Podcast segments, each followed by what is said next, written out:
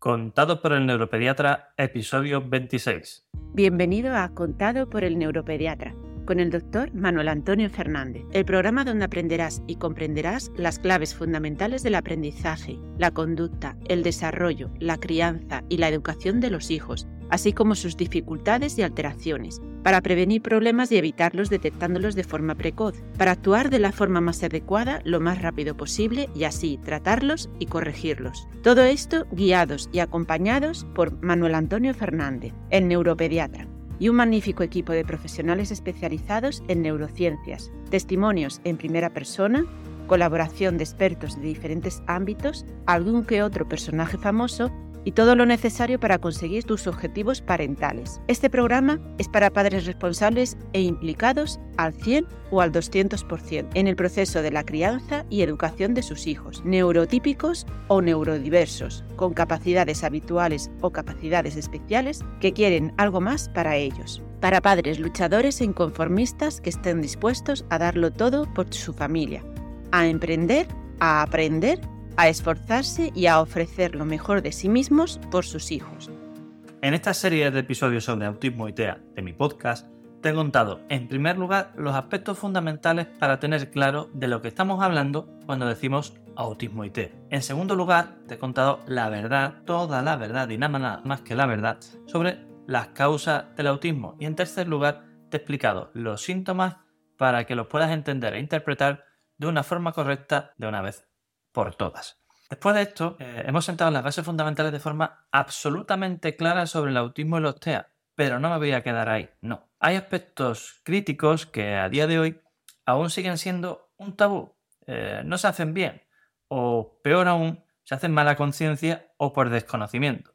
Y precisamente por eso quiero dejar zanjado un tema que en el fondo es probablemente el más importante de todos los relacionados con el autismo. Sí, efectivamente, me refiero al diagnóstico. De esta forma, lo que quiero conseguir, mi objetivo real con esta serie de episodios sobre autismo y TEA, es que todos los agentes implicados en la atención a este colectivo, tanto familiares como tú, sanitarios como tú, educadores como tú, acabéis teniendo claro, negro sobre blanco, los aspectos fundamentales necesarios para hacer una evaluación completa, integral, exhaustiva, detallada y definitiva sobre autismo y sobre TEA. Precisamente por eso te voy a contar todo, absolutamente todo lo que necesitas saber, ya sea porque tengas un hijo u otro familiar con TEA, o porque trabajes con ello en la escuela como educador o en la consulta como profesional del neurodesarrollo. Así que, como te digo, en cada capítulo, en cada episodio, no te pierdas ni un segundo de lo que viene ahora, porque puede suponer un antes y un después en tu vida y en tu día a día. ¿Estás preparada? Pues vamos a ello. ¿Tienes un hijo con autismo? ¿Tu hijo tiene problemas de desarrollo y sospecha que pueda ser autista? Pues si te encuentras en cualquiera de estas situaciones, deberías escuchar este episodio hasta el final, porque es fundamental que tengas las cosas claras, muy, muy, muy, muy claras, y conozcas las diferentes vías de valoración disponibles para estos casos. Si no las conoces, descubrirás nuevas opciones que te pueden servir de mucha ayuda en tu camino y el de tu hijo. Y si las conoces, te darás cuenta que no sabías todo lo necesario para sacarle a cada una toda su utilidad. Y lo más importante, Cuanto mejor informada estés, mejor ayuda conseguirás para tu hijo. Llevo años especializado en este campo dentro de la neurología pediátrica y cada vez me llama más la atención ver informes y diagnósticos donde no se define bien eh, el problema del chico, se confunden términos, no se da ni siquiera una valoración porque eh, te cuenta que el niño es aún muy pequeño y por supuesto se deja a la familia, bueno, con más dudas y preocupaciones que con ayudas, soluciones y orientación. Esto no es de recibo. Además tiene solución siempre claro que sepas de verdad lo que haces como profesional y cuentes con la formación y experiencia suficiente. Así que déjame que te oriente sobre cómo enfrentarse a una situación de este tipo. Para empezar a poner un poco de orden en esto, creo que sabes cómo voy a empezar, ¿cierto? Sí, efectivamente. Voy a darle otro repaso a la definición específica y personal que he creado para el autismo y los trastornos del espectro del autismo. Y lo voy a mantener en la estructura del episodio porque creo que es fundamental. De hecho, mi intención es comenzar todos los episodios, como bien sabes, de esta serie sobre autismo y TEA, recordando la definición que te presenté en el episodio inicial de la misma, en el 23. Y ya sabes por qué, porque en esta definición está absolutamente todo, todo lo necesario para entender el autismo y los TEA de principio a fin. Tanto es así que si te la aprendes, a través de ella podrás ir desarrollando todos y cada uno de los puntos que requieres para explicar el, bueno, para explicar estos cuadros con absoluta profundidad y como un auténtico experto. ¿Ok? Pues vamos a ello. Recuerda, el autismo y los trastornos del espectro del autismo, más conocidos por sus siglas TEA, son un trastorno del desarrollo, del desarrollo neurológico de origen multifactorial, pero fundamentalmente genético, con una base claramente neurobiológica en el que se generan una serie de alteraciones estructurales y funcionales en diferentes áreas del cerebro que alteran los mecanismos que regulan el funcionamiento de los aspectos relacionados con la capacidad de comunicación, la interacción social y los patrones de conducta, provocando una clara limitación de la relación con el entorno que les rodea y con ello problemas en la conducta o el comportamiento, problemas en las relaciones personales, familiares eh, y sociales y problemas en la autopercepción, la autonomía y el autoconcepto. Ya sea familiar, profesional del educativo o sanitario, estos temas eh, son temas que te van a ayudar a mejorar la forma de comprender y afrontar tu día cuando trates este problema. Y te voy a desarrollar los siguientes puntos en este episodio. Punto 1. Los criterios fundamentales que debe cumplir una evaluación de un caso de autismo o TEA o sospecha de padecerlo. Punto 2. El contenido, es decir, las herramientas que podemos y debemos utilizar a la hora de realizar una evaluación de estas características. Y tercer punto, no menos importante ni mucho menos, cuál es la forma en la que debe desarrollarse una evaluación de estas características para que los resultados sean realmente fiables. ¿De acuerdo? Pues vamos a empezar por el primero. En este punto 1 vamos a ver los criterios fundamentales que debe cumplir la evaluación de un caso con autismo o TEA o sospecha de padecerlo. Y para empezar este punto te voy a traer aquí algunas frases, afirmaciones, reflexiones y demás que considero fundamentales y que en su mayoría no son mías. Y lo hago precisamente para que luego no me tachen de interesado y demás a la hora de planteártelas. ¿Ok? Cuando las termine, te diré eh, quién las ha dicho, quién las enseña, quién las promulga y quién las presenta. ¿De acuerdo? Primero, ¿qué es una evaluación para la valoración de la sospecha de autismo o TED? Pues es un proceso estructurado y no estructurado, es decir, cumple las dos características, de recogida de información de varios informadores por evaluadores que permite realizar un diagnóstico complejo de TEA, comorbilidades, etiología, severidad y pronóstico. Ojo, hay que individualizar porque el autismo identificado eh, eh, es importante tener claro cuáles son los aspectos de fortaleza y segundo, eh, segundo ojo con lo que hay que tener en este primer punto de la evaluación. Un aspecto es la evaluación y otro es la impresión diagnóstica. ¿vale? Es decir, una cosa es la evaluación que se realiza y otra cosa es el diagnóstico clínico que se realiza a posteriori. ¿No tienes claro lo que significa eso? Un poquito más adelante te lo voy a aclarar. Segundo punto que hay que tener claro y que nos dice eh, una persona experta, una de las mayores expertas en España sobre este tema. ¿Qué debe incluir una evaluación completa de autismo o TEA? Pues mira, son 3, 6, 9, 12 cosas. Por resumir, ¿vale? Historia del desarrollo, es decir, historia familiar, regresión, preocupaciones, toda la historia del desarrollo desde el nacimiento o incluso antes, como antecedentes familiares y demás, hasta el momento de la valoración. Los síntomas de autismo, con cuestionarios, con la entrevista al IR, con la evaluación A2. Los aspectos cognitivos, incluyendo capacidad intelectual, escala de desarrollo, lo necesario. La valoración de los síntomas no TEA, como comorbilidad del neurodesarrollo, psiquiátrica o médica. El nivel de expresión del lenguaje, el nivel de aprendizaje, la capacidad adaptativa funcional, informes previos y la experiencia del evaluador a la hora de valorar clínicamente al caso con su conducta y demás. Valoración de la familia, por ejemplo, la actitud ante el diagnóstico, el tratamiento, plantear el caso de consejo genético cuando tenemos que plantearnos las pruebas, de hecho, cuando decía antes lo de síntomas no TEA, como habilidad del desarrollo psiquiátrica y médica, aquí también valoramos la parte de pruebas complementarias, También tenemos que tener en cuenta la escuela, la actitud ante las dificultades, si está en el mejor centro para el caso específico que estamos viendo, cuáles son las ayudas que con las que cuenta el chico o puede contar o necesitaría contar. También investigaciones médicas y etiológicas, y aquí es donde estamos hablando de las pruebas complementarias a nivel neurológico, que ya os comenté en uno de los episodios previos de esta serie, ¿vale? Desde estudio genético, cariotipo, equifrágil, RAI, exoma, genoma, etcétera, resonancia magnética, electroencefalograma, todo esto, ¿de acuerdo? Tercero, eh, aspecto importante a detallar eh, y de la mano de una de las auténticas eminencias en autismo en, España. Tercero, como digo, aspectos relevantes en una evaluación de autismo OT. Pues mira, hay tres frases aquí a tener en cuenta. No hay una evaluación estandarizada generalizada porque los síntomas de autismo cambian con la edad, el género, la comorbilidad o los tratamientos. Básicamente, hombre, si me paro a explicar cada frase de esta, pues podemos llevar aquí esta mañana, pero esto significa que hay que ser muy individualizado en la valoración de cada caso.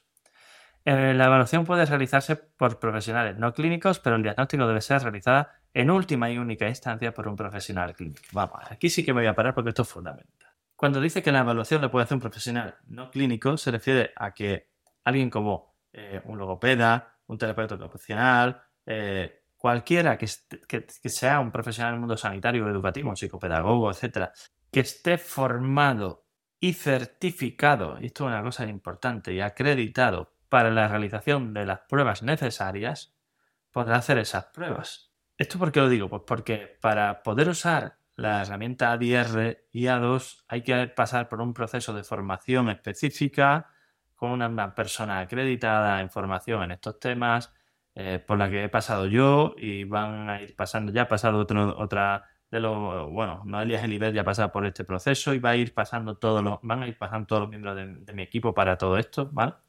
Eh, entonces, se pueden hacer esas pruebas, pero cualquiera que haga esas pruebas debe además tener experiencia en el manejo de y en el trato de personas con autismo. Porque si no, tú puedes estar certificado, acreditado, pero no es interpretar correctamente la información que te da la familia o que puede eh, sacar del chico a la hora de hacer las pruebas. Y después, eh, otro de los aspectos más importantes es que, independientemente de quién haga la evaluación con estas herramientas, eh, que ya digo, tiene que estar certificado, acreditado y tener experiencia en eso.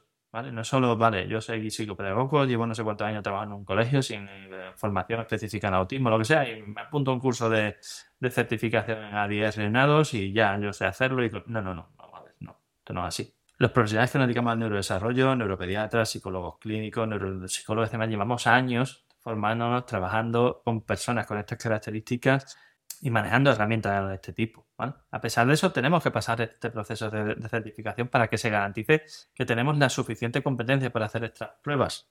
¿vale? Pero ya digo que la certificación no garantiza la experiencia de la persona que la está haciendo. Dicho esto, puede hacer cualquiera de las personas que cumpla estos criterios, en teoría debe cumplirse porque vemos que hay gente, vemos constantemente informes de personas que tenemos claro que no tienen idea de estos temas, por mucho que estén certificados y hagan estas, eh, estas pruebas. Pero independientemente de quién las haga, cómo las haga, la decisión final de qué diagnóstico tiene un paciente es una decisión clínica. Una decisión clínica significa que debe hacerlo un profesional clínico. Un profesional clínico es un médico un psicólogo clínico o un, eh, dentro de los, médicos un psiquiatra infanto juvenil, un neuropediatra eh, y dentro del área de psicología un psicólogo clínico o un eh, neuropsicólogo experimentado en trastornos de neurodesarrollo, pero formalmente médico psiquiatra, médico neuropediatra, psicólogo clínico. Esto es fundamental que lo tengáis claro porque no todo vale en la vida.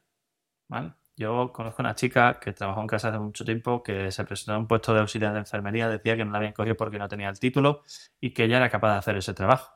Bueno, ella lo considera así, nadie dice lo contrario, y yo también soy capaz de hacer muchas cosas de bricolaje o de construcción y no tengo un título de albañil. Me diréis que probablemente mucha gente que trabaja de eso no lo tiene. Claro, eso después eh, supone que las cosas a veces pasan mm, como pasan y, y se hacen las chapuzas que se hacen como vemos nosotros en la consulta, que hay gente que hace chapuzas directamente con las pruebas y las evaluaciones de los chicos, ¿vale? Pero bueno, ya iremos hablando más en profundidad de esto, que no me quiero atrancar aquí. Después, no hay instrumento de evaluación perfecto, todos tienen errores. Discrepancia entre los instrumentos de evaluación con estándar, que en este caso son ADR y A2, porque evalúan diferentes contextos recogidos en diferentes eh, situaciones y por diferentes informadores. ¿vale? Es decir, un ADR o un A2 que nos dé por encima de los puntos de corte de T, autismo, etcétera, no va a misa y no significa que el niño tenga eso. Es un perfil recogido en esta prueba que por mucho que sean las gold estándar, nos da información a los profesionales clínicos, en este caso en mi centro, yo, el neuropediatra, que es el que acaba haciendo la evaluación y el, perdona, el diagnóstico definitivo de un caso. en nuestro centro tenemos una forma muy concreta de trabajar, después lo veréis, pero básicamente eh, uno de los miembros de mi equipo hacen estas evaluaciones porque son personal no solo certificado en estas pruebas, sino con una enorme experiencia en este, este tipo de, casos y de pacientes. Y después yo reviso esos resultados, yo reviso todos los cuestionarios, reviso todos los informes, yo me empapo de todo. Y después tengo la entrevista con la familia, analizo, llamo la observación del caso del chico, y con todo eso es con lo que le damos a la familia después el el diagnóstico y demás. Otro punto de este, de este, de este apartado tercero. El criterio y conocimiento del evaluador es esencial para resolver estas discrepancias. ¿Vale? Vuelvo a insistir, evaluador, formado, acreditado y demás, y el diagnóstico del clínico. Y un aspecto que es fundamental, solo la mitad de las familias refieren satisfacción en la manera de cómo se les dio el diagnóstico. Y esto significa que hay profesionales que no están haciendo las cosas bien ya, ya den un diagnóstico acertado o no, sin entrar en ese punto, las formas y la forma de transmitir el diagnóstico en, más vamos, en la mitad de los casos no está siendo eh, razonablemente aceptada por las familias. Y no se refiere a que el diagnóstico sea mejor o peor, un tipo de otro, sino la forma de transmitir esa información por parte de la persona que se va. Conclusiones de este punto. Pues que hay que es importante mejorar la detección y el diagnóstico temprano, especialmente en los grupos más complejos de diagnosticar, que el diagnóstico de autismo siempre debería ser un diagnóstico diferencial en problemas de salud mental en edad adolescente o adulta, que es muy relevante la formación de los profesionales de la salud mental del adulto en aspectos evolutivos tempranos en su presentación en la infancia de la edad adulta. Tendrá muy buena disposición, perdonadme, pero hay psiquiatras de adultos que meten un auténtico gambazo como la copa de un pino porque no saben de neurodesarrollo, no interpretan correctamente los procesos evolutivos de la infancia y la adolescencia, no entienden cómo es eh, la proyección de los síntomas de la infancia en la edad adulta. Bueno, en fin, por favor no os metáis en eso si no tenéis información o experiencia suficiente. Es muy relevante también eh, el desarrollo de instrumentos de evaluación y diagnóstico validados en adolescentes, en, en adultos y en mujeres que tienen un perfil de TEA muy específico y también el desarrollo de instrumentos de medida de cambio para la evaluación de la efectividad de los tratamientos en grupos más homogéneos fenotípicamente. Es decir, tenemos que conseguir también herramientas que nos permitan valorar la evolución. Como ves, se trata de aspectos de altísimo valor a la hora de planificar una correcta evaluación para casos con estas características y este perfil. No te olvides absolutamente de ninguno de estos. Y como te decía, que no soy yo el que dice esto, te voy a poner eh, bueno, te voy a explicar quién es la persona que ha dicho esto. Esto lo he sacado de la formación a 10 reales y de otras formaciones que he hecho con Amaya Herbas, una psiquiatra eh, infanto-juvenil que si no recuerdo, bueno, no quiero equivocarme eh, del centro en el que trabaja, pero trabaja en el norte de España y que es una de las personas con más experiencia en el desarrollo de este tipo de herramientas porque participó en su, en su creación. Así que nada, dicho todo esto, que veáis que lo suscribo al 100%, pero no soy yo el que dice esto. Yo solo lo suscribo porque me parece que es clave. ¿vale? Y dicho esto, pasamos al punto 2. En el punto 2 también te voy a contar cosas muy, muy, muy, muy interesantes. Por ejemplo, te voy a contar cuál es el contenido, es decir, las herramientas que podemos y debemos utilizar, como te decía antes, a la hora de realizar una evaluación. ¿Quieres tener claro de una vez por todas cómo se hace un diagnóstico correcto de autismo? Sí. Es cierto que habitualmente es necesario hacer pruebas neurológicas, pero su finalidad es por un lado, la de descartar la existencia de un origen físico, concreto y específico, ya sea con una resonancia, como te he explicado en otro de los eh, episodios, con el encefalograma. Eh, y por otro lado, la de encontrar el origen del mismo con estudios genéticos, como te he dicho, cariotipo, equifrágil, array, exoma, genoma, etc. El diagnóstico, propiamente dicho, de autismo, se basa en el análisis de los patrones de conducta y comportamiento de tu hijo. Y esto puede hacerse de diferentes formas, así que déjame que te cuente.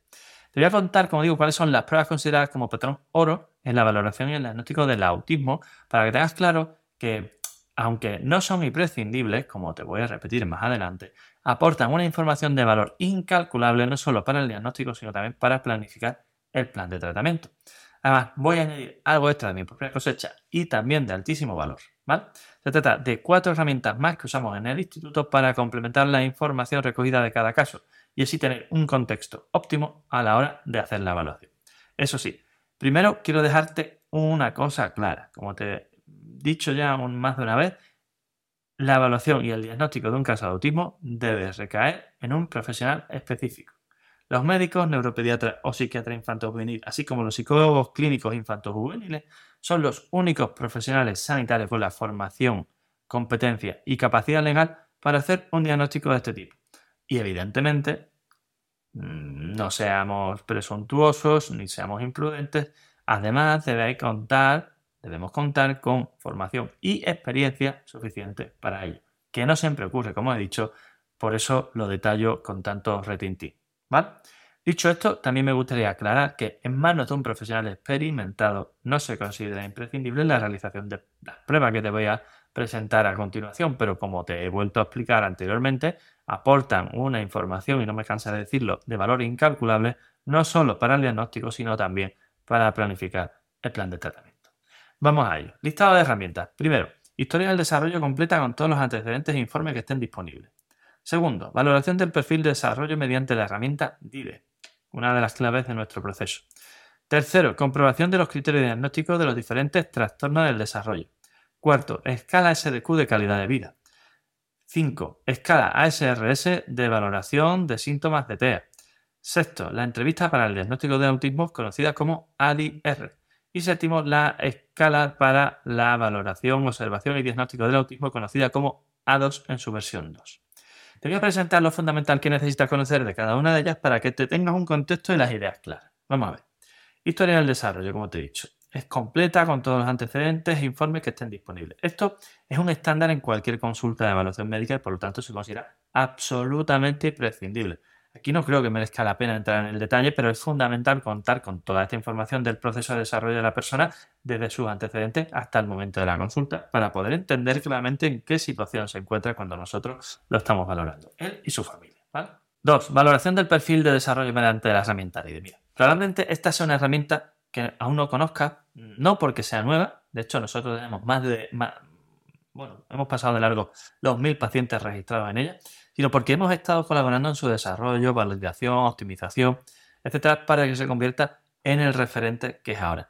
DIDE es una herramienta de análisis observacional global a tiempo real que a través de una serie de cuestionarios online completados por todas las personas relevantes del entorno de un determinado chico, padres, terapeutas, educadores y demás, eh, entre los 2 y los 18 años del paciente, nos permite definir un perfil de desarrollo específico para cada persona también para grupos, pero aquí nos interesa hacerlo para cada persona y de esta forma conocer sus puntos fuertes, sus puntos débiles, todas sus características y un amplio rango de, eh, de detalles, de ítems, de características, tanto del aprendizaje como de la conducta, las relaciones o el autoconcepto. Además permite conseguir una serie de informes de recomendaciones específicas y personalizadas, tanto para la propia familia como para el centro educativo, que van a facilitaros mucho la intervención y el manejo posteriores. Así que es un más que presentamos en el 100% no solo de nuestras consultas de, evaluación de TEA, sino de todas las que hacemos. Retraso moderativo, eh, TDAH, eh, Asperger, de todas. ¿vale? Tercero, eh, comprobación de los criterios diagnósticos de los diferentes trastornos del desarrollo. Evidentemente, y dada la importante aparición de comorbilidades, además de la comprobación de los propios criterios diagnósticos de autismo y TEA, que los veo con detalle, detenimiento, explicación profunda y más con la familia en la consulta, se considera necesario comprobar la existencia de todos los demás. Ya sabes, desde el trastorno de la comunicación y el lenguaje hasta las altas capacidades, discapacidad intelectual, pasando por el TDAH y todo lo demás que ya te he contado y te he repetido hasta la saciedad. Trastorno de la conducta alimentaria, todo, trastorno del movimiento y en discapacidad. Así que en total seríamos, seríamos nueve. Cuarto, eh, cuarta herramienta, escala SDQ de calidad de vida. Este es un cuestionario, el cuestionario eh, denominado de capacidades y dificultades es un test de cribado. Eso quiere decir que está diseñado para analizar un primer barrido y detectar posibles casos de riesgo. Nosotros se lo pasamos a todos los pacientes. Se trata de un sencillo test de 25 ítems dividido en 5 escalas y cuatro de ellas evalúan dificultades mientras que una mide la conducta prosocial, ¿no? de socialización. Puede aplicarse de menor en niños que van desde los 4 hasta los 16 años y tienen versiones que pueden completar los padres, los profesores, eh, los propios chicos cuando ya tienen una edad suficiente. De hecho, los ítems se agrupan en diferentes escalas. Una de síntomas emocionales, otra de problemas de conducta, una de hiperactividad, otra con problemas de los compañeros y, como decíamos antes, una de valoración prosocial. ¿vale? Eh, y llegamos aquí a una de las cosas más eh, interesantes, ya que nos hablan directamente y específicamente sobre autismo ETA. Está en la escala ASRS es la escala de, de calificación del espectro autista que se utiliza para ayudar a identificar los síntomas, comportamientos y características asociadas al trastorno del espectro autista en niños y adolescentes entre 2 y 18 años. Es una escala que yo empecé a usar desde hace mucho tiempo porque nos permitía eh, bueno, pues hacer una serie de cuestiones a los padres en función de edad, de nivel de lenguaje y demás, y poder tener una respuesta ah, automatizada y baremada en nuestro sistema informático. De manera que los informes de los padres y del profesor y o del cuidador del niño, porque se puede hacer a los tres, pues incluyen 70 ítems, 70 preguntas relacionados con comportamientos asociados al autismo, al Asperger y al trastorno generalizado del desarrollo. Los resultados de estos ítems pues producen una puntuación total que se interpreta además mediante tres escalas. La escala ASRS, que interpreta las habilidades sociocomunicativas y los comportamientos inusuales del niño. La escala del DSM5, que compara los síntomas del niño con los criterios diagnósticos del, del TEA extraídos directamente del DSM5 y la escala de tratamiento que interpretan la socialización con los compañeros, con los adultos, la reciprocidad socioemocional, el lenguaje atípico, la estereotipia, la rigidez conductual, la sensibilidad sensorial y la atención o autocontrol del niño. Cosa que al fin y al cabo, bueno, el autocontrol y la atención siempre digo que es un factor de confusión porque son síntomas presentes en el TDAH. Pero bueno, todo, evidentemente nada es perfecto, todo es mejorable. Y ahora vamos a ir a hablar eh, bueno, de las dos herramientas que hemos dicho son el gol estándar para, el para la evaluación del TEA y el autismo. El, punto número 6 es la entrevista eh, para el diagnóstico del autismo conocida como ADR.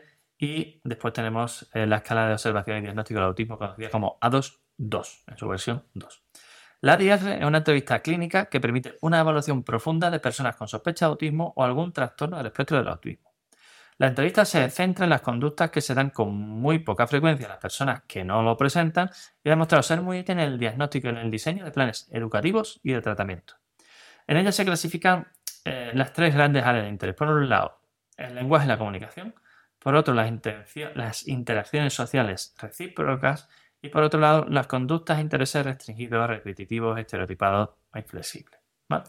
Esto se consigue a través de 93 preguntas que se le hacen al progenitor o cuidador principal y cuyas respuestas se van codificando y trasladando a los algoritmos que orientan el diagnóstico y la evaluación de la situación actual. Esto es un proceso complejo porque hay que hacer la pregunta, interpretar la información que te da la familia, el progenitor, el cuidador principal, entender, conseguir que, entienda la pregunta correctamente y, conseguir que te dé la respuesta eh, a lo que tú exactamente estás preguntando y después interpretarlo y codificarlo según el estándar de esta herramienta.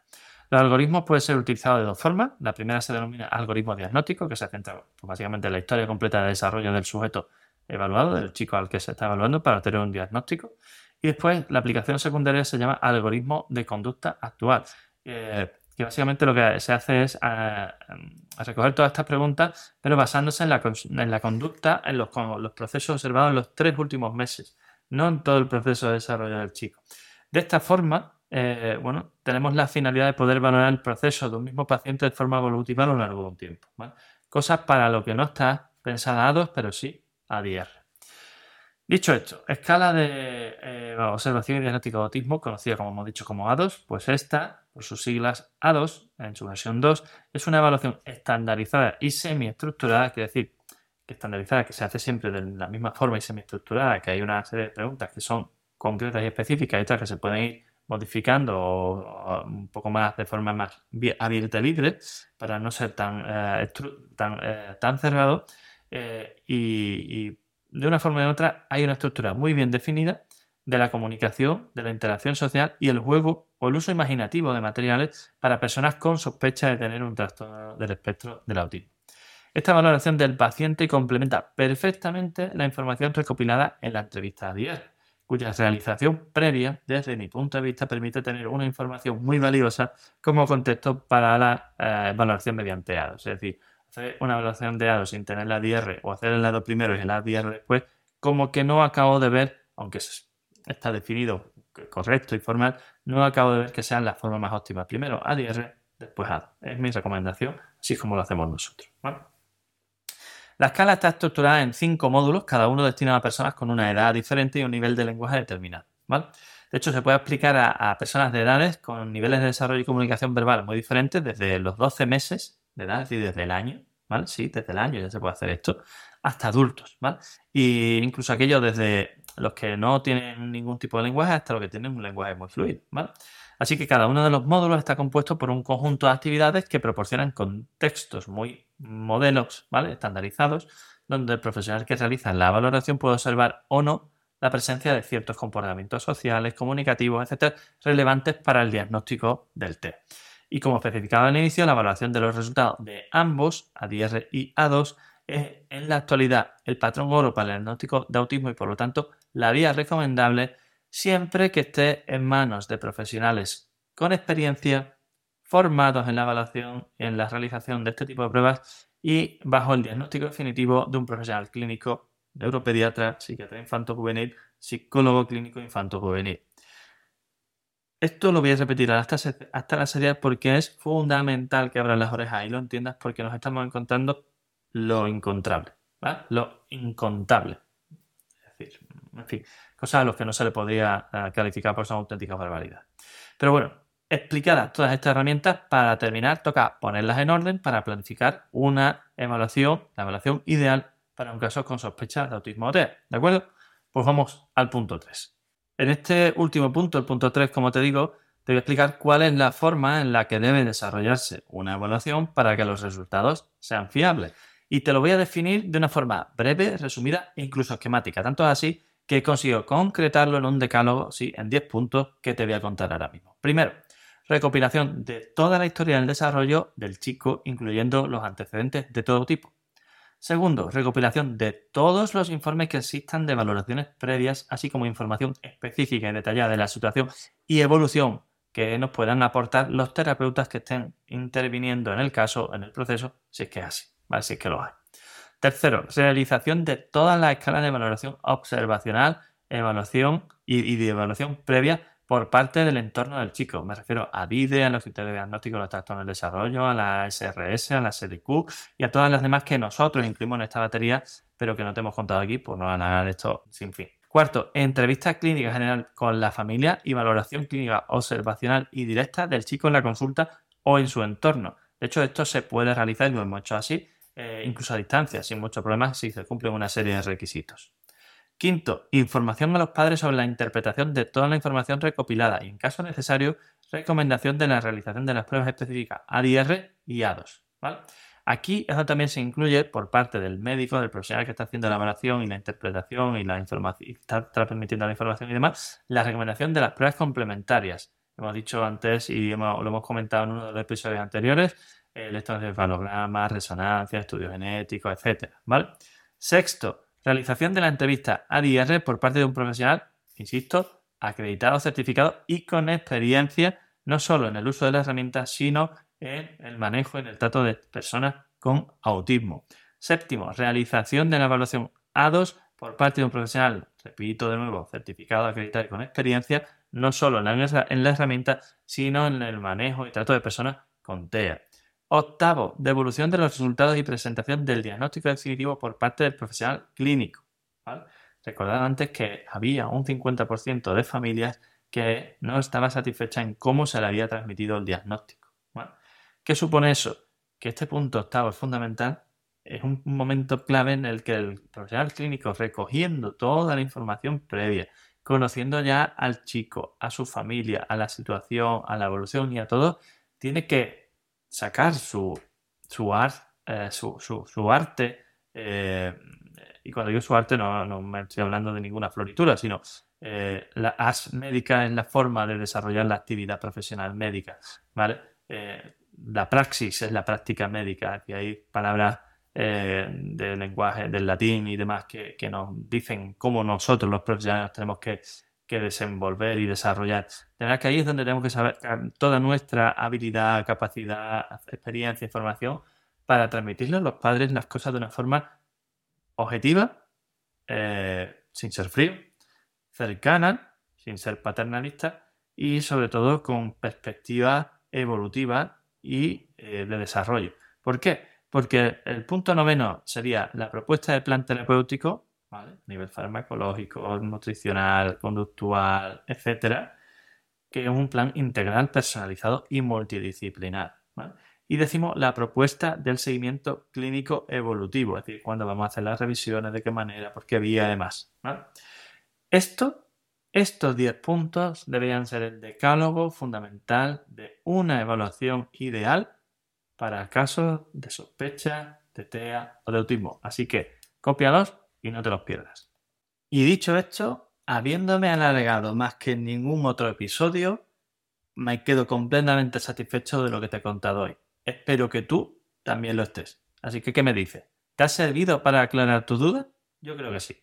Y recuerda, si como te decía en el episodio inaugural, el 1, el que empezó en enero de 2023, te ha emocionado y te ha hecho vibrar la posibilidad de convertirte en un padre pro para ayudar a tu hijo en su proceso de desarrollo, estás más que invitado a este ilusionante camino. Lo haremos entre todos, como estamos haciendo cada episodio, viendo los resultados, vuestras opiniones, vuestras dudas, vuestras sugerencias, teniendo en cuenta todo lo que portáis, escuchándos, escuchándote, transmitiéndote confianza y haciéndote sentir comprendida. Lo vamos a hacer como personas de la mano. Y para conseguirlo necesito tu ayuda. La mejor forma de ayudarme es una valoración y comentarios positivos y compartir el podcast con todos los padres que conozcas que estén interesados en todos estos procesos de neurodesarrollo, que tengan un hijo con autismo, con sospecha, con retraso moderativo, con problemas de desarrollo, lo que sea. Cualquier duda que venga aquí, que escuche, que se aclare, que la resuelva. ¿vale? Y si quieres profundizar en alguno de los puntos que hemos tratado o necesitas ayuda para la evaluación, el diagnóstico, la terapia o el tratamiento, sea presencial o online, de problemas de aprendizaje, conducta, maduración, desarrollo, relaciones sociales, autoestima, ansiedad, depresión, lo que sea, así como para situaciones específicas que puede ser el TDAH, la dislexia, las altas capacidades, el retraso moderativo, el autismo, las Asperger, la epilepsia, la migraña, los trastornos del sueño, ponte en contacto ahora mismo con nosotros en el